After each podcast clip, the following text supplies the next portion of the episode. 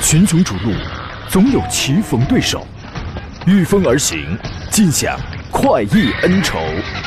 享受人车合一的至臻境界，你首先需要选对最合适的宝马良驹。精彩汽车生活从这里开始。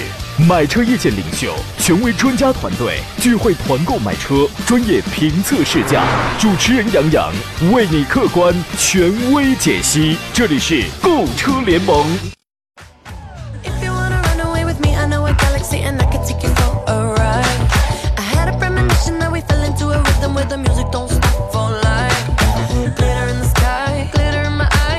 来，诸位，欢迎在腊月二十八，也就是星期二的上午时分，如约收听山东交通广播此刻开始全省直播的专业汽车节目《购车联盟》，我依旧是杨洋，在济南问候全省的汽车朋友。这是我们春节之前的倒数第二期直播了啊！不知道您今天是否也在正常的工作跟忙碌当中？我们的节目呢是用直播来陪伴诸位的。这个时候，也许你行车在路上，也许已经响起了天伦，都很好，都很棒啊！祝愿每个人呢，在一年到头的这个时候呢，心里头都可以充满对过去一年所付出努力的肯定，最好那还有对颇丰收获的满足。腊月二十八了，再次提前祝您新年快乐，万事顺心，平安健康，快乐幸福。今天呢，我们的主菜依然是聊一聊这个车子啊，探讨一下这个跟选车啊、跟买车有关的一些内容。直播热线也开通着，号码是零五三幺八二九二六零六零或八二九二七零七零，还有一些网络互动方式。如果您在此刻有一些问题的话，那么您可以给我们发微信呢、呃，在直播当中留言这样的方式来进行交流。一个是可以在山东交通广播的微信公众号当中来收听收看我此刻的音视频的直播，可以留言啊。二一个呢，可以在杨洋侃车的微信公众号号当中，节目上、节目以外都可以通过这个跟我来联系，也欢迎给他发送“进群”两个字，添加我的个人工作微信，然后邀请我把您加入到我的粉丝群里面来。短视频平台呢，您依然可以关注，在抖音、在快手平台依然可以搜索并关注“杨洋侃车”，我们保持联系，保持互动就可以了啊。今天呢，与我共同来呃解答各位问题的是来自济南银座汽车的田道贤、田木光老师，你好，田老师。啊，导播说等会儿，好嘞。导播也也忙碌了一年了啊，这我们的这个节目能够顺利有序的播出，全靠导播的支撑啊。所以说他最大，这个节目里头不是我最大，是他最大。那咱们就等一会儿啊，我们给诸位留出酝酿问题的时间来，先说几个事情。第一，我要先解答一下昨天节目到了最后了，因为没有时间去展开去说了嘛。然后一边看着那个时间的倒计时，然后一边也没有时间去展开去这个详细解答了。有一个听众的一个遗留问题，他问三十万左右有没有六缸的 SUV？啊，昨天我们说啊，首先我想到的是红旗的 HS 七，后边呢咱们还没怎么说呢啊，啪，然后就这个节目就结束了。所以今天呢，我来我首先来补充说明一下这个问题，有我给您推荐有四个选项吧，因为咱们也别添钱了，你添到四十万，肯定咱们可咱们可以买航海家了，咱们不添，就在三十万上下，三十万出点头是可以的。有这么几个选项啊，第一个是福特锐界这款中型 SUV 的 2.7T 的 V6，你可以买一个四驱。七座，这是一个。那么它在这个虽然级别上不是多高吧，但是动力配置还不错。第二一个是已经停产的三菱的 Pajero，帕杰罗，也许你现在还能买得到啊，三点零升的 V 六也是个七座产品。第三一个呢，就是我们昨天提到的红旗的 HS 七，三点零 T 的 V 六也是四驱，它呢胜在做工跟配置。第四一个就是现代的帕里斯蒂。三点五升的 V 六引擎，这个是目前该价位最大排量的自吸六缸了。这个车性价比不错，但是之前我们有一个预测，它的做工啊，它的性价比都很棒。但是，呃，我是不希望出现那种预测的结果啊，我是希望它肯定是非常棒。但是有前车之鉴啊，你比如说现在的 Velux 等等那样的车型的前车之鉴，呃，就是不知道它以后的状态是否明朗。但是我觉得，如果你保持着一颗想，呃，实用为主。性价比高为主，我先收入囊中这样的一个心态的话，我认为这个车很棒，非常好，好吧？这四个选项你可以考虑啊。来，有请一下济南银座汽车的田道先、田木光老师，你好，田老师。你好，杨，大家中午好。最近为什么每次都姗姗来迟啊？呃，因为过年了嘛，啊过节了，各种事情交叉在一起，是吧比较多。哎呀，特别的好啊，反正来了这个就挺好啊。明天做完了节目，咱俩农历鼠年的工作就算是下岗了，是吧？对，明年哎呀在牛年我们会再次相见。后头还有咱俩吗？这都下岗了，还有啊？下岗了，我们再重新就业嘛。再就业啊，这个叫再就业。再就业的时候，咱俩这个状态啊就得改一改。我再也不能一开始，你看我坚持了好几年了，一开我每次开场的第一句话都是我在济南问候全省的汽车朋友，大家都听累了。再就业的时候，咱能不能换点新词儿？别这么水。没问题。我在济南问候全国的听众朋友们，哎，你看改改了一个字儿，对，依然很水，依然很水。有些东西啊，就是年轻的时候就总想着每天都变化，哈，但是随着岁数的增长，你才发现恒久不变才是真心，是吧？大过年的，咱们说点吉祥的，风风雨雨又是一年，希望每个人身上呢，呃，经历的那些个或多或少、或大或小的所有的不好的事物，咱们都留在过去。真诚的希望啊，打春节过后呢，从心情啊到生活到事业，每个人咱们都可以充满新的气象，是吧？呃，人生呢，有的时候就是这样，有欢笑也有泪水。我呢，主要是负责欢笑，田老师主要负责泪水那一部分啊。我俩分工非常的明确，也祝田老也提前祝田老师新年快乐。您有什么要跟大家讲的吗？其实讲了，我上周已经讲过了。啊，再讲吗？上周天的时候，我明天还会给大家嗯，拜过一次年了，是吗？就拜过了就就不用拜了呗。已经拜过一次了嘛。这个年，我觉着很多祝福说不完，只能发挥到无限的为大家服务当中来。哎呀，要么说这个人啊，越老越妖，他不仅越妖，还越任性，你知道吗？我们给诸位留出酝酿问题的时间来啊，先说几个，先说一个事情吧。呃，一月份的这个销量快报，我刚刚看了一下，就经历了一个低开高走的二零二零之后呢，各大车企都希望在二零二一的呃刚一打开这个大门的时候吧，一月份。都希望有一个比较好的开门红，有一个强劲的增长势头。呃，一月份呢，正值春节来临之际，确实在中国呢，有很多的消费者都会抱着开个新车回家过年的这种心态，呃，入围。入场是吧？那么对于很多车企来讲，一月份取得的成绩呢，其实绝大多数都是开了个好头吧。我们先从中国车企、中国品牌来看一下。从一月份的数据来看呢，目前公布数据的中国品牌都获得了不错的业绩，销售的数量比二零二零的一月份都取得了正增长，有三家企业几乎达到了成倍的这种增长。中国品牌一月的销冠是长安，长安汽车。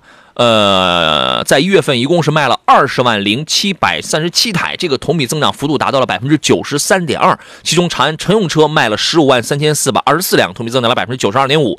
SUV 当中，销量担当的 CS 七五系列一月份一共卖了四万两千一百七十一台，五五系列一共卖了一万两千八百六十六，三五系列卖了一万两千两百二十九。轿车逸动是卖的最好的，单月一月份卖了两万三千五百三十七，瑞城 CC 卖了四千一百四十六台。那么，在去年六月份才才上市的 UNI-T 呢，它继续延续了十二月份的一个好的势头啊，一月份交出了一万一千八百六十八台的这个成绩单啊，所以我觉得，你看长安品牌是所有中国品牌里一月份卖了最好的，我觉得这个也确确实实啊，实至名归啊，人家产品力它就是强啊啊，你你你对这个成绩有有过一丝的怀疑吗？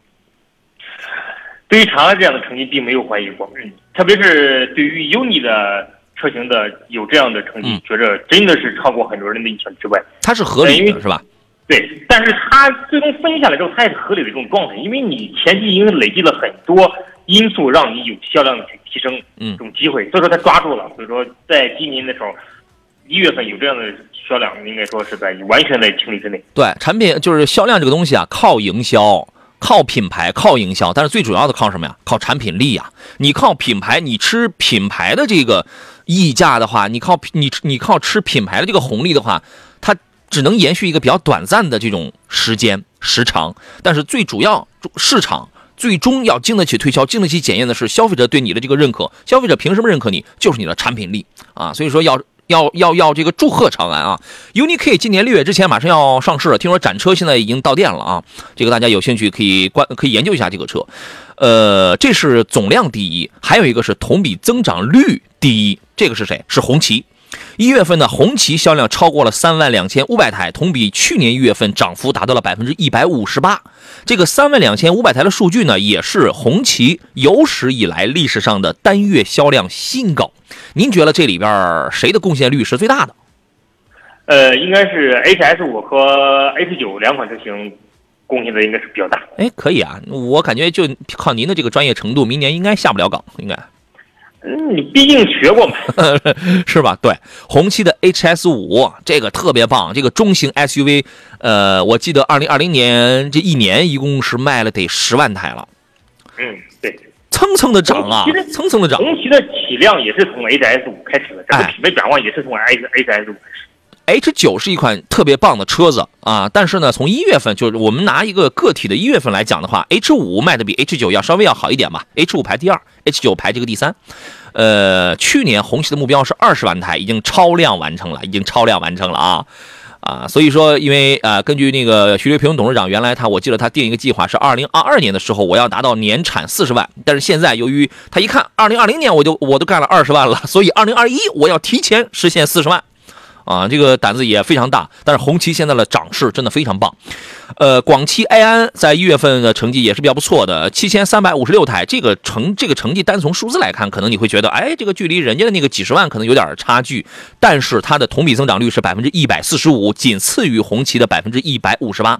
广汽埃安在纯电动车领域的这个不断发力，也让我们看到了纯正的中国自主品牌在新能源领域的这种强势。啊，它旗下目前车型不多，NS、ANV 还有 ANLX 啊，无非就是一个紧凑级轿车，一个紧凑的 SUV，还有一个中型的 SUV 啊。去年呃，广州车展上还亮相了一个 NY，呃，那个那个车还没有上市，大概是今年四月份会这个上市吧。AI Go 的一个3.0版本的自动驾驶，这个是一个啊比较有卖点的东西啊。这个品牌也是蒸蒸日上的。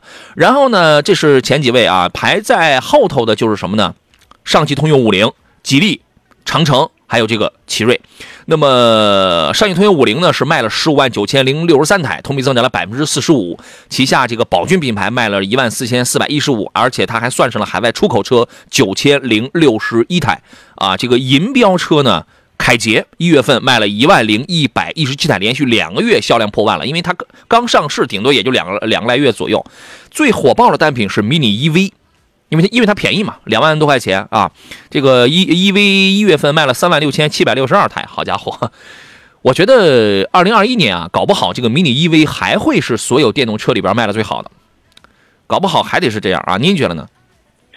从现在的势头来看的话，mini E V 的话，基本上响应了就是这种两三万这种代步车群体的这部分用户需求，它完全满完全满足了。是啊，所以这个市场其实是很大的。其实看到 mini E V，就像我当年看到。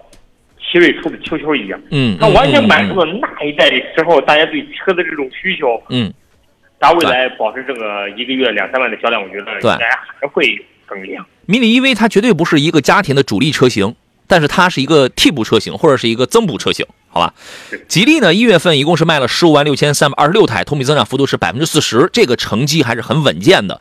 具体车型来看的话，博越一月份卖了三万零一百九十一百九十七台，帝豪轿车卖了两万三千六百九十八，星瑞呢单月也卖了一万四千一百六十台，这个成绩其实是很不错了。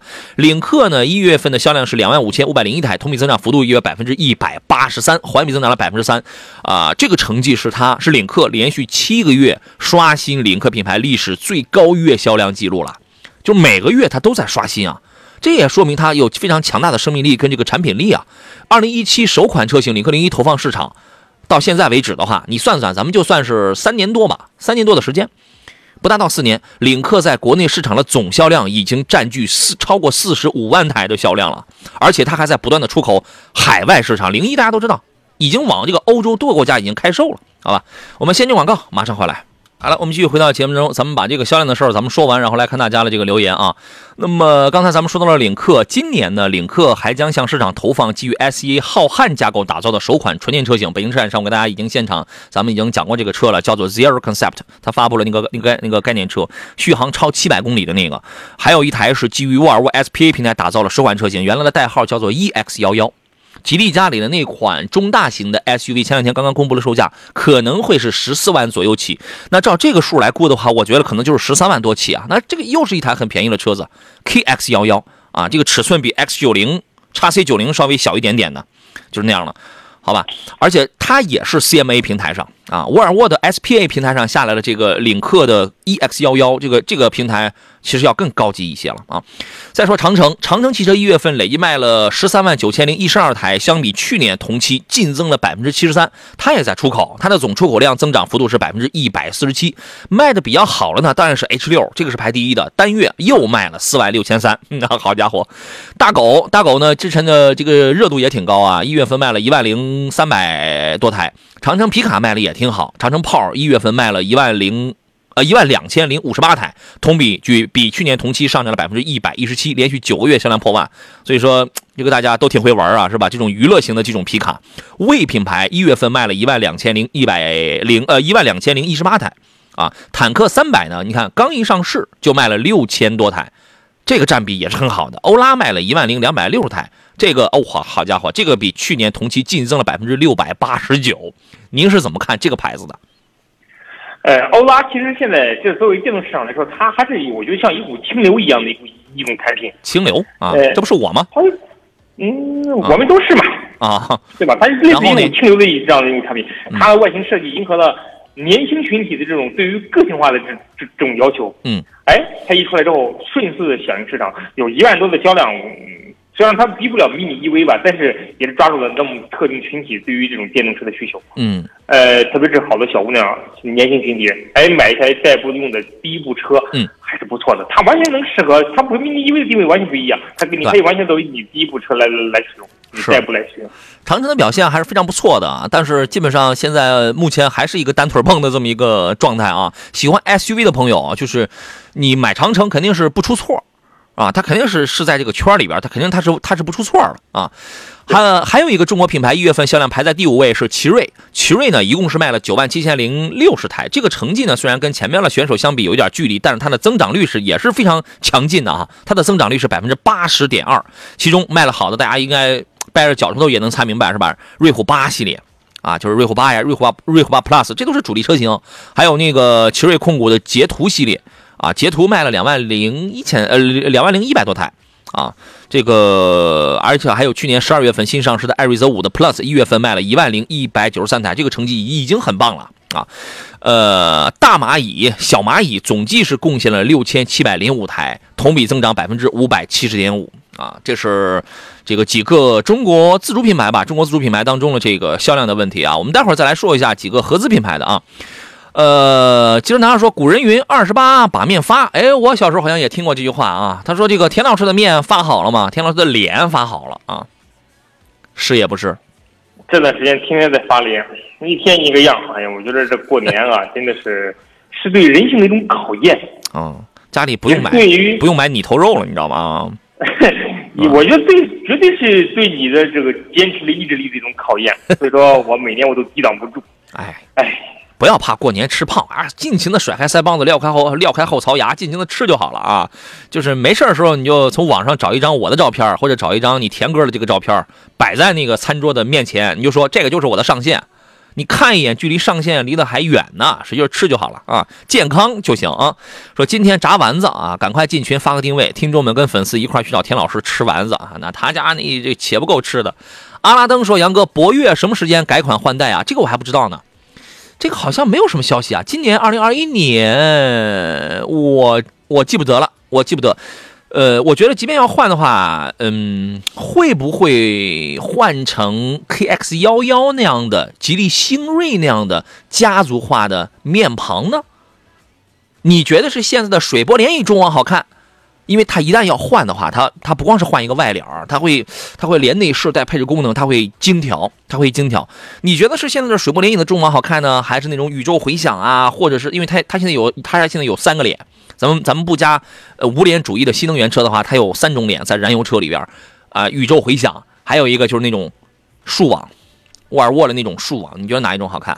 我觉得竖网的要就好看一点啊。今年还不知道，还不知道什么时候换，但目前来看，博越的产品力还是非常强的啊。这个车您是什么评价呢，田老师？如果说以家族化来看的话，它未来更换向家族化靠拢，这是肯定的，这是。嗯呃，但是博越这个车，我先不产品怎么样，其实大家经过这么几年市场考验，大家都知道产品是不错的。嗯，呃，我从二一月卖三万多台嘛，是吧？对，我从二手角度来说说这款车。嗯，就是前一两年吧，我们就是在比如说在一九一八年的时候见到博越的时候，那时候特别是一九年的时候，你嗯评估博越的时候，但是市场保值情况非常的差，嗯基本上两年三年这个车基本就这一半了。但是到了二零二一年的时候，你发现这博越的市场升值空间很大，就是它保值率提高了很多。我觉得在那个时候，您说您刚才说了第一个时间表，那个时候是不是所有国产车其实保值率都很差？对，嗯。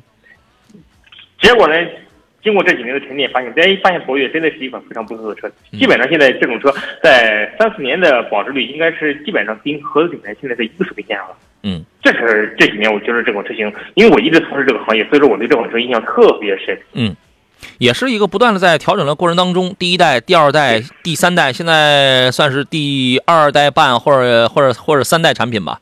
对吧？也是不断的在这个精调当中啊，反正越改越好吧。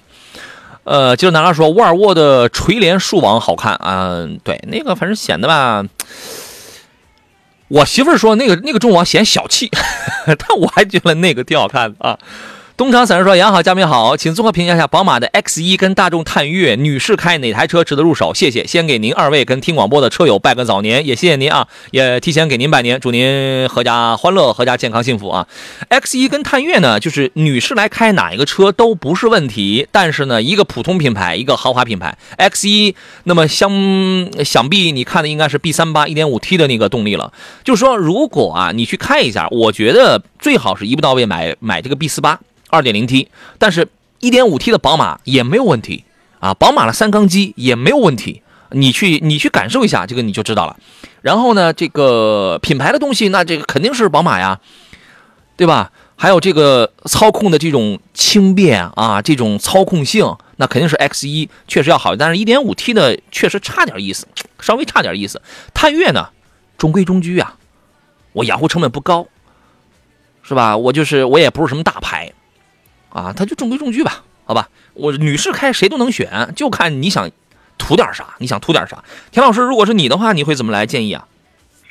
其实这个我觉得这个问题非常好选择，因为她女士开车，啊女士开车更多的注重的是车要好开，要好停好放。哦，所以说我就是叉一完全符合这个特点，因为探岳相对来说它更加男性化，它更加顾及的是全家的感受。所以说就是你如果是单纯女孩，这是个角度，嗯你买一台考停好放的嗯更好开的车，一点嗯虽然一点五 T 的，但是动力性已经对女士来说已经足够用了。哎所以我刚才我我说了一个前提嘛，你让他去开一开，你去感受一下，对吧？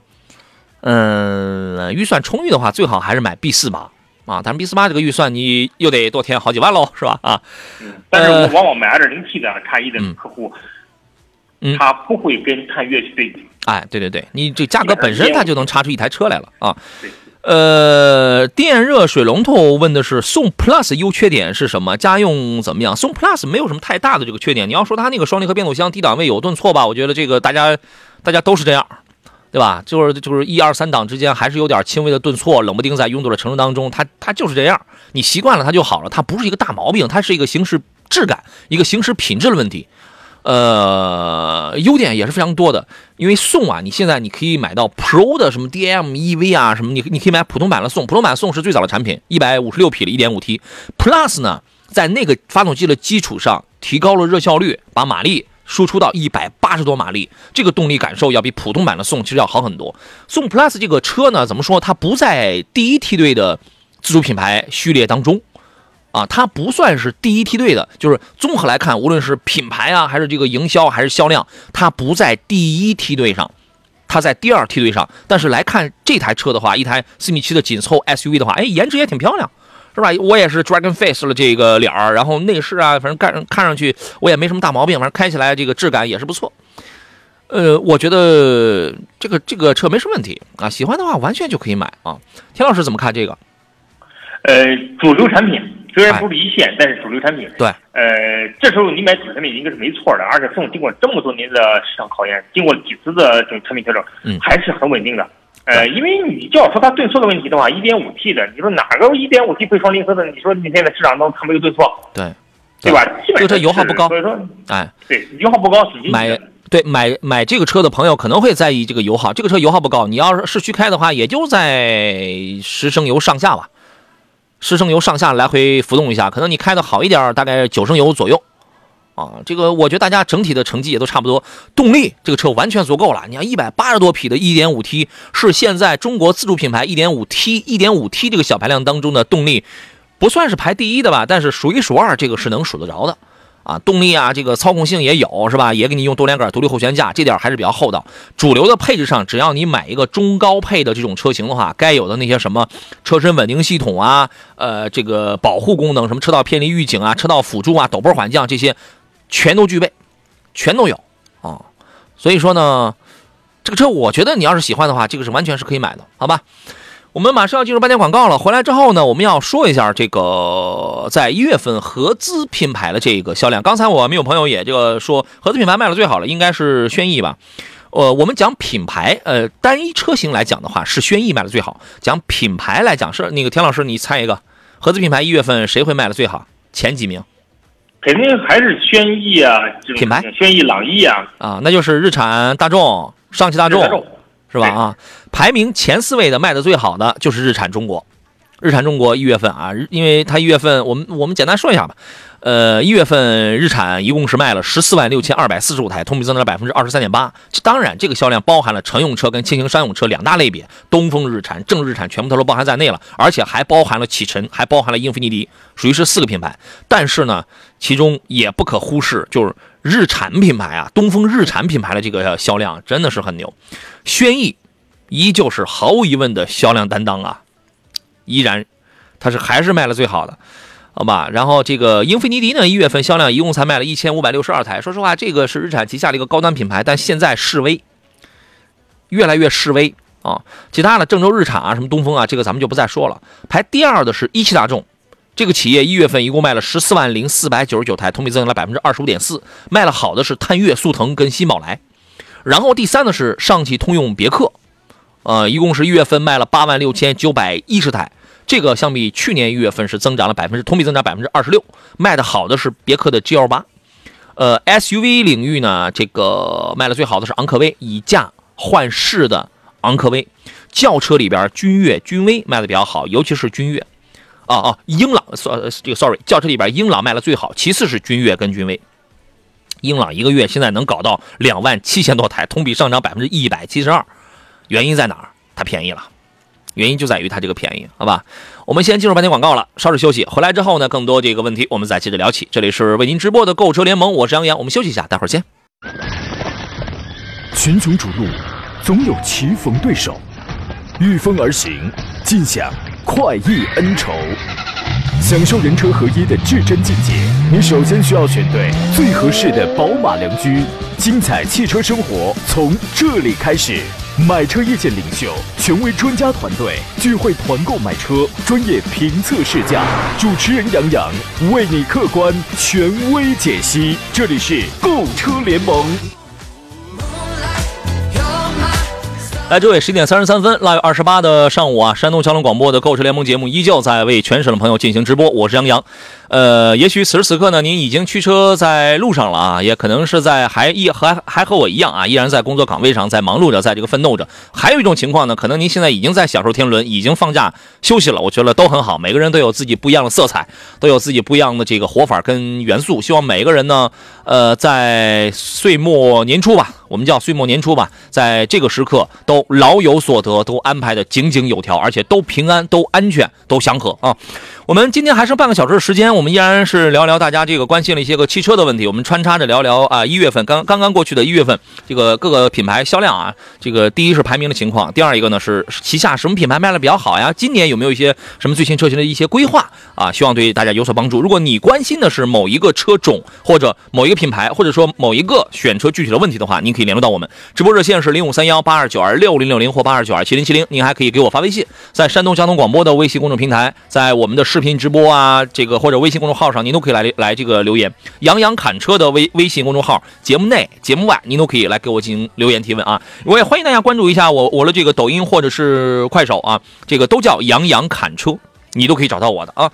我们座上宾呢是济南银座汽车的田道贤、田木光老师，你好，田老师。杨洋老师，大家中午好。我们说一下这个，刚才呃，我们说一下奥迪吧。奥迪一月份卖了也不错，而且这个数字还挺吉祥的，八万六千八百八十八。同比增长了百分之三十五点八，哪一个车型是给你们家这个牌子贡献量比较大的？当然是像 A 六啊、A 四啊，哎，尤其是 A 四，贡献率是比较大的。尤其是 A 四啊，是吧？一月份卖了一万九千七百多台，这个同比增长了百分之四十一点四啊。其次是 A 六 Q 卖了也也不错，卖了一万七千多台啊。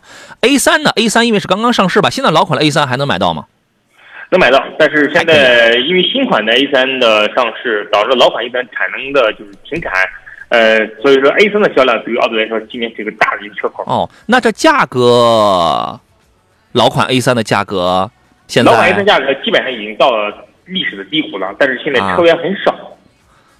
我就在想，这个车源很少，会不会奇货可居嘞？呃，其实大家现在在这个价位当中，大家可以选择的余地车型是很多的，其实啊，嗯，你比如说我不选你来之后，我可以选其他的车型，或者啊是其实新款跟老款的价差，现在来看的话也没有很多，嗯，没有很多，大家可能就奔新款了，或者是换其他车型了，所以说并没有出现老款的这种逆势的价格上扬这种情况。嗯嗯，那就行。我觉得现在啊，正好是在这个门板缝里。这个他为什么讲门板缝啊？我图便宜啊，我要个牌子我那就好了。你去看一看，看能不能这个塞一个号，然后拿一个老款的 A 3是吧？但是有的人呢，我要呃还有第二类人，一共是三类人。第二类人呢，我尝我要尝鲜，我经济实力很很很很强，我要尝鲜，我我去买新 A 3去了。我这两天我在路上我也见到有那个新 A 3了。第三类人呢，就是我喜欢新 A 3，但我很理性。我我等上两三个月，对吧？三类人啊。今年呢，奥迪在国内会推出包括中期改款的 Q5L 啊，还有奥迪 e-tron Sportback，还有这个反正就是整个国产的这个 e-tron 家族吧，一大概是三十一款车型啊。这个年初大概是奥迪立了一个七十八万的 flag 是吧？是七十八万吗？你说电池的销量吗？啊，就是所有的车型啊，奥迪品牌的这个销量今年应该应该是七十八万，反正就是七十几万。我我我觉得，您觉得有希望吗？呃，通过现在情况来看的话，以去年的情况来看的话，今年奥迪完成今年的量，应该是我觉得应该是没问题。哎，我觉得问题不大呃，。因因为今年我们因为奥迪当中还有好多车型，它是要改款或者是要重新上市的新产品，对啊所以说我觉得完成这个量应该问题不大。对啊，你看，你再加上这三十一款车，然后陆陆续续有翻新的，有新增的，差不多得五得五十多款车了。你旗下五十多款车，一年干个七十来万，这个还不跟玩儿一样，是吧？啊，再说一下上汽大众，上汽大众一月份单月卖了八万六千一百台，这个销量也是非常不错的。呃，那么今年呢，上汽大众呢会推出有新款的途昂，哎，新款的途昂，我觉得这个大家真的是可以期待一下啊。而且今年对于上汽大众来讲的话，也是一个产品大年，会有很多的新产品，比如说前两天我们就已经呃前瞻过那个纯电动的 SUV ID.4X。哎，就是会它呃，今年的这个上汽大众会有很多的这个新产品会加持嘛，我觉得会于会对于这个呃销量继续的提振产生一个非常积极的作用啊。海外品牌当中呢，雷克萨斯、沃尔沃、林肯的涨幅也是非常不错的。雷克萨斯一月份同比涨幅达到了百分之八十六，啊，这个算是最多的。沃尔沃一月份的同比涨幅达到了百分之九十一点四，总销量卖了一万九千一百二十二台，可谓创下了在华单月零售量的历史新高啊！我觉得沃尔沃这个品牌啊，它就是红旗呀、它就是中国的红旗呀、就是它像一个人一样。原来呢，我一直就平稳、平稳、平稳，但我一直我在储备能量、储备能量。当我这个拳头储备好了，我要打出去的时候，厚积薄发的这个力量真的是非常澎湃啊！其中你比如说 S 六零、XC 六呃 XC 四零这个销量是是层层是这个攀升的。虽然你说它一月份它目前每个月也就卖个两千多台，大概不到三千台，但这个这已经是销量这个在这个品牌来讲，它已经是很满意了，已经使出了洪荒之力了。XC 六零是绝对是销量担当，一月份一共是卖了七千多台，S 九零跟 XC 九零分别是四千台跟两千台，就是这样的销量同比增长也是最低的同比销量都是在百分之六十六，高一点的那都在百分之三百九十五。那你那你就这样看就好了。您是怎么看沃尔沃这个牌子的？现在如果我对于一个豪华品牌，我对品牌这块没有执念的话，沃尔沃是不是一个非常棒的选择？呃，其实沃尔沃这品牌吧，杨老师，你刚才举是中国的红旗，我觉得还是挺还是挺形象的。是吗？呃，它是一个相对来说怎么说呢？在很多人眼里，它是有目标的特定的这种群体的一这车型。嗯，你比如说一提到沃尔沃，大家肯定想到，哎，你的目标群体是哪些？嗯说明这个产品做这种定点营销，我觉得是做的是很成功的。对特别这么多年的时间。做的我觉得是很成功，而且它也有自己很核心的东西，你比如说是能拿得出来的一些东西，让大家就津津乐道的一些一些东西。嗯，这两年它的客户群虽然说跻身于二线的呃二线的这种豪华品牌，但是从二线当中它的销量，我觉得也是虽然比不了雷克萨斯，但是整个来说还是非常不错的。我觉得它这个销量真的是非常棒。这个雷克萨斯，因为呃，我我记得我们看那个去年销量的时候啊，看去年销量的时候，雷克萨斯因为它那个数据出来的比较晚，没有雷克萨斯那个数据的时候，沃尔沃就在所有豪华品牌里边，而它在二线豪华品牌里边，啊不是，它是所有啊不不不是二线豪华品牌里，它是排第二，要排第三。但雷克萨斯它那个销量数据出来的比较晚，它一出来之后，它塞进去了，沃尔沃它就排第四了。但是啊，这个排名不分先后我觉得重点我们看的是这个产品力的问题，重点是产品力啊。所以说呢，这个今年它也会有一些新车，大家可以关注啊。林肯呢，一月份呢是卖了八千两百多台，这个数字呢其实是没法跟上边那些个品牌去抗衡，但是它的同比就是自己跟自己比，最大对手是自己嘛，同比增长了百分之一百六十二，连续九个月实现了同比环比的双增长。所以说这样的品牌。这才是我们去说的那种不被边缘化的品牌，蒸蒸日上的品牌啊！去买这样的，这个可能大家有人买买股票是吧？这个才叫上，这个才叫上扬的嘛，是吧？其中卖的好的就是冒险家啊，一月呢一呃，它一月份首次是突破了五千台啊，还有一个就是这个林肯的飞行家，一月份卖了一千五百多台。呃，航海家第三款国产车型的航海家马上也要上市了，它的定位是一台中型 SUV，我觉得也会提振一些销量吧。啊，所以说这个数字大家是可以是可以参考一下啊。呃，林肯这个牌子呢，在二零二一年里吧，旗下这个车型会做出一些变动。你比如说，有的车停产，大陆的停产，MKZ 的这个停产啊，然后停产 MKZ 停产之后会前驱改后驱。等再出来的时候，可能它这个它就不一样了。今年这个品牌会有一些变化啊，大家也可以关注一下啊。田老师怎么看这个品牌？呃，林肯的品牌怎么说呢？这么多年，林肯的品牌慢慢的在淡出大家的这种视线，但是大家发现林肯这么多车型来了之后，还是吸引了一大部分用户的喜爱，特别对于这种美系这种狂野风的这种喜爱的用户，都喜欢，就是都喜欢，都都喜欢当总统是吧？哎，不光是当总统不是那么好当的，就是就是大家对于这种狂野风格、这种美系的追求的时候，发现谁做的最最纯正，其实还是林肯做的，还是非常纯正的。我觉得林肯的这个做工啊，包括这个底盘悬架的这个调教，美就是美式豪华的做工，包括这个什么电磁感应悬架了这种调教出来的舒适性，就是这两条我还是认可的。我觉得这两个还是不错，但是这个车而且服务也不错啊，他们讲林肯之道嘛。对吧？服务也这个也是不错的啊，好吧。呃，待会儿我们再来看一下大家的这个问题啊，因为我们现在这个要打开微信平台的这个鼠标，我们要这个调试一下啊，好吧。我们来说一下另外的这个造车新势力这块的一个销量啊，你你猜一下，田老师，造车新势力里的这个现在谁卖的？我们一讲造车新势力那几大巨头呢，无非就是那几个，是吧？你觉得谁可能是卖的是比较好的？哎呦，你要新势力当中，你要让我去想的话，我还真想不出谁卖的最好。新势力不就那几个吗？蔚来、小鹏。如如果说是这些品牌当中选的话，我觉得可能未来的销量可能是，可能他们当中可能是最好的。对，确实，未来在二零二一年一月份呢，它的新车交付量是七千两百台，呃，数量不大，但是比去年同期增长幅度达到了百分之三百五十二。而且已经是它连续六个月创下了单月交付量的新高，这个卖的比较好的呢，其实就是 ES 六，一个月卖两千七百多台，其次是 ES 八，啊，卖一千六百多台，EC 六呢，哦，EC 六也不错啊，也交付了两千八百多台，而且这个 EC 六这个轿车还创下了上市以来的交付量的新高。其实我真的对于未来，我有两，我只有两点期待，第一，换电站，二零二一年能够新增多少？因为你有了换电站之后，我才能够享受，因为它是比较早率先提出换电站这个理念的。你有了这个东西，我才能享受到更便捷、更快捷的服务。那它它就会带动销量。第二，我对于那个 ET 七中大型轿车一千公里的 ET 七固态电池充满期待。好了，各位，我们继续回到节目当中来。我们首先接通热线上等候的潘先生他的这个呃电话啊。你好，潘先生。你好，对。你好，提前祝您新年快乐。啊，谢谢谢谢杨老师。哎，我问一下这个奥迪 Q 七这个车怎么样？奥迪 Q 七准备买哪一个排量的，哪一个版本啊？呃，我也我想考虑考虑，先考虑考虑这个什么的这个三点零啊。三点零的 OK，这个我这个我觉得这就是选的就是非常 OK 了啊。来，请这个田老师来给聊一聊你们家的这个奥迪 Q7 怎么样？嗯，对。现在是什么行情？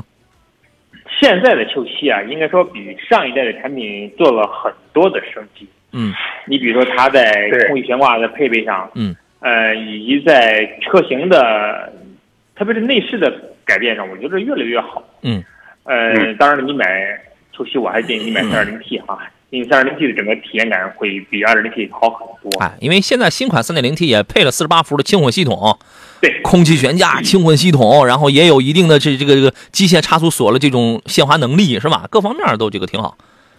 嗯，这个价位当中，它是相对来说性价比还是很高的。哎，当然了，你像比如竞品的叉五，但是竞品叉五现在很多人买的还是二点零啊，还是二点零的，对，二点零的我建议你还是同样价位价位或价位差不多的二点 Q 七，因为 Q 七的毕竟款式新啊。对。现在买叉五不太合适，因为今年二一年叉五它就要国产，您这刚好咱们也对，刚好也是在这个夹缝里边，也不太合适啊。Q 七这个车，我觉得三点零是可以买的。您还有其他问题吗？我问这个这车这个备备胎是搞搞这个满意没？这个这个他们备备胎是吧？嗯，没听清什么？呃，他们是不是没有备胎啊？备胎啊？奥迪 Q 七有备胎吗？石老师，不是那个田老师。呃，原先的时候。奥迪 Q7 用的是充气式备胎啊，对啊，但现在这一款有没有备胎，我确实还不是很清楚，我得给你落实落实。我也没注意。嗯，好，行，这个这个这个宝马很多车型也没有备胎，就是这个影响，因为它很多都是缺气。你那个呃，你们家 Q7 是不是缺气保用轮胎？呃，当奥迪 C 不是，但是当时因为奥迪用的是充气式备胎，因为备胎它平时是一种。无气扁平的一一一种状态啊啊啊！那我那我要是这个轮胎扎了，我应该怎么？那我应该怎么办？万一要是没，接着会给备胎进行充气，充气泵换下来。呃，您那这位潘先生，您您看看吧。我觉得要是实在没有的话，就这个会影响你的购车吗？呃，对，我先考虑考虑，我先咨询咨询。哦哦，反正车是个很好的车子啊，车确实是个好车。嗯，对，好吧，行，好，好，谢谢，好嘞，再见啊，好嘞，拜拜，好嘞，拜拜，拜拜，谢谢，谢谢，哎，拜拜。王磊的问题是：丰田塞纳今年能国产吗？今年国产呀，已经在时刻表上了。这个，呃，这个，这个，这个样车都已经出来了，样车都已经出来了。它是三点五的那个 V 六，可能国产之后就不一定有了，当然也有可能会有啊。之前早早放出来消息是没有了，全面换装，呃，两点五的这个混动了，那个颜值啊。中控啊，都改动非常大，颜值基本上就是丰田现在家族化那种亚洲龙啊、凯美瑞啊什么那种家族化了。然后内饰这块啊，中央给你立一个大屏幕啊，对吧？这个变化也很大，多功能方向盘加一个大屏幕。呃，该有的那个中央过道的那种宽敞啊，还有这个座椅的舒适性跟实用性，这些依然都具备啊。呃，e4 的电子四驱这个应该在高配车型上应该也是会具备的吧？啊。现在都已经有了，这个车都都已经有了，嗯，所以我觉得这个车今年是可以期待的。田老师觉得呢？呃，这是一款很值得期待的一款车，因为它的上市会完全打破现在 G 二八在这种商务车领域的这种垄断。嗯，你现在二八卖最好的还是三十万以上的车型，三十万以上的车型它的它它的 ES 啊，相对来卖的还是非常好的，个别车型还出现加价的这种情况。就但是如果说在那一国产，价位。在三十五万左右的话，也会使 G 二八这种市场平衡感一些打破，所以对消费者也是一种好的事情。嗯，OK，这个你可以等啊。凯 Kevin 说：“这个老师，老师你好啊，这个宝骏 RM 五怎么样？跟 GM 六比较呢？这两个车其实严格来讲，它不是标准的捉对厮杀了竞争对手。为什么这样讲？RM 五的这个指导价，你就那么你就可以明白，六到十万。” GM 六呢是十到十五万区间，你基本上呢，你买个一点五 T 的 CVT 的一个高配，你买个什么尊贵版的这个 RM 五的话，咱们买一个高配的 RM 五的话，差不多就是一个低配、次低配降价之后的 GM 六，这两个还真不是一个序列上的。那么你如果是拿一个高配的 RM 五，然后去跟一个 GM 六去比的话，比空间 GM 六要更大一些啊，无论是这个舱内的空间啊、后备箱的空间啊、油箱的空间啊，它要更大一些，但是。但是你如果要比这个一些配置方面的这个东西的话，因为你毕竟你只能拿到一个 GM 六的一个低配车呀，而 M 五呢，这个因为它都是很成熟啊，它也不用双离合变速箱，我动力平平。而 M 五的动力确实不如 M 六，但是它用八档无级变速，一百四十多马力配一个八档无级变速，就是我只能讲是动力平平，但是它很保险啊。你那个用个一点五 T 配一个七档的干式双离合。对吧？然后就是发动机工作方式也不一样。1.5T 的这个宝骏这个，它就是一个普通的一个多点电喷。然后那个那个车它为什么动力好？M6 为什么动力好？因为它用的是缸内直喷，它缸内直喷的。所以说从空间呢、技术啊、发动机技术啊，就是这些层面上去讲的话，M6 要好一些。但是你要从配置跟舒适性上，这个你是要鸡头还是要凤尾吗？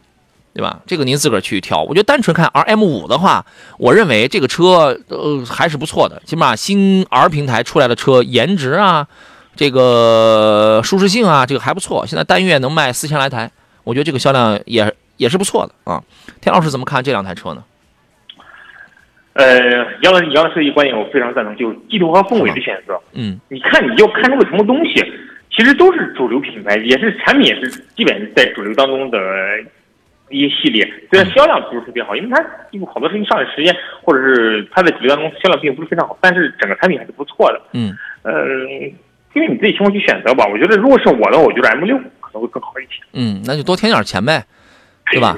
好吧你这个预算在哪放着？如果说你的钱够了，嗯，买一台更好 M 六。对，这个你要看你的预算了啊。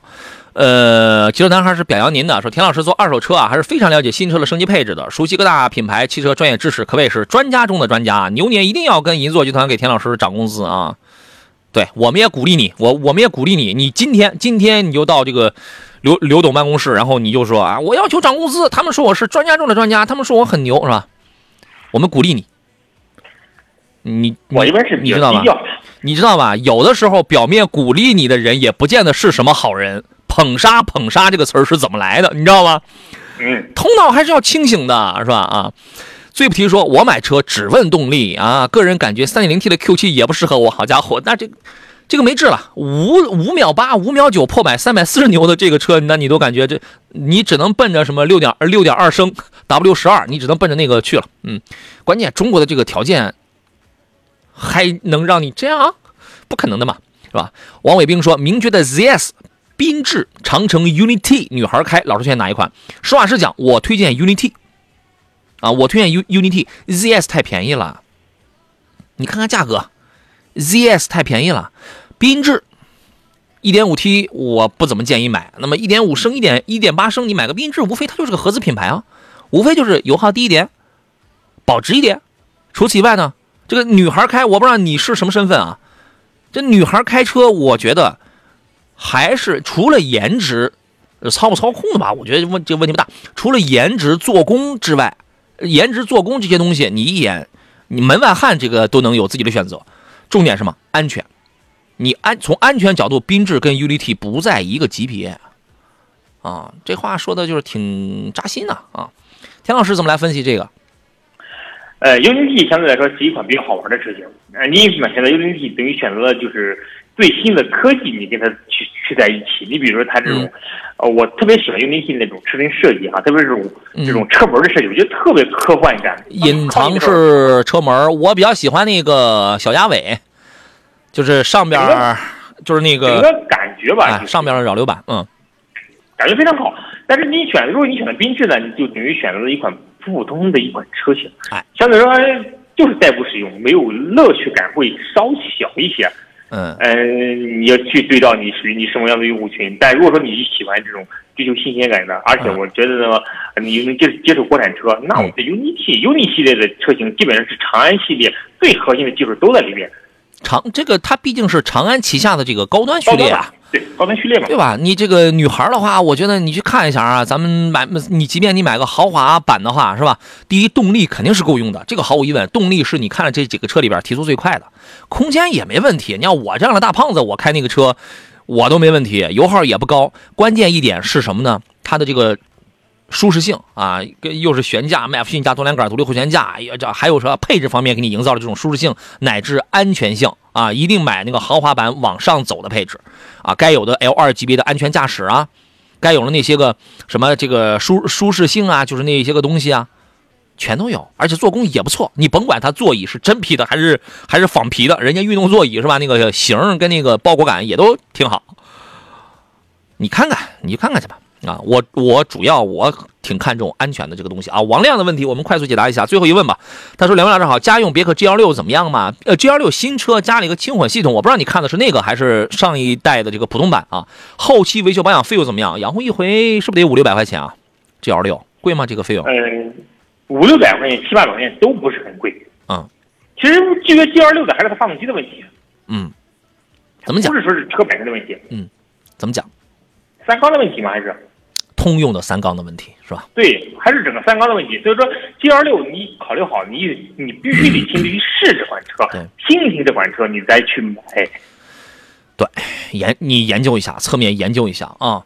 我们今天节目就要到这儿了。这个腊月二十八的节目，非常感谢田老师来这个做客啊。我们依然有很多朋友在收听节目，在收音机跟前。我也不知道大家现在还在上班还是在路上，是吧？在这个呃，有很多朋友也在看我们的这个视频直播。我知道大家这个一年到头啊，大家可能分属不同的工种，分属不同的行业，分属不同的年龄啊。我也知道有有一些领导啊，然后也经常在办公室里会听我的节目啊。然后就是感谢吧，感谢大家的这个陪伴、认可、鼓励、跟支持，还有坚守啊，所以我们才一年又一年，我们能够这个踏踏实实的一步一个脚印的走下来，觉得问心无愧的这样走下来，我觉得就是这种感觉特别的好。我们希望每一个行业、每一个人都为都这个有收获啊，然后呢都越来越好吧。也同样的祝福也送给田老师，好吗？嗯，好，谢谢，那咱们就牛年再见。明天见。好嘞，拜拜！也感谢电幕前诸位的收听啊！有人说放假了，你呢，杨仔？我没放假，我明天上午腊月二十九上午我还来呢。哈，有您有什么知心的话，咱们明天上午十一点咱们再聊一聊。好了，诸位，祝您午餐愉快。腊腊月二十八的节目就到这儿，明天二十九上午十一点咱们再见，拜拜。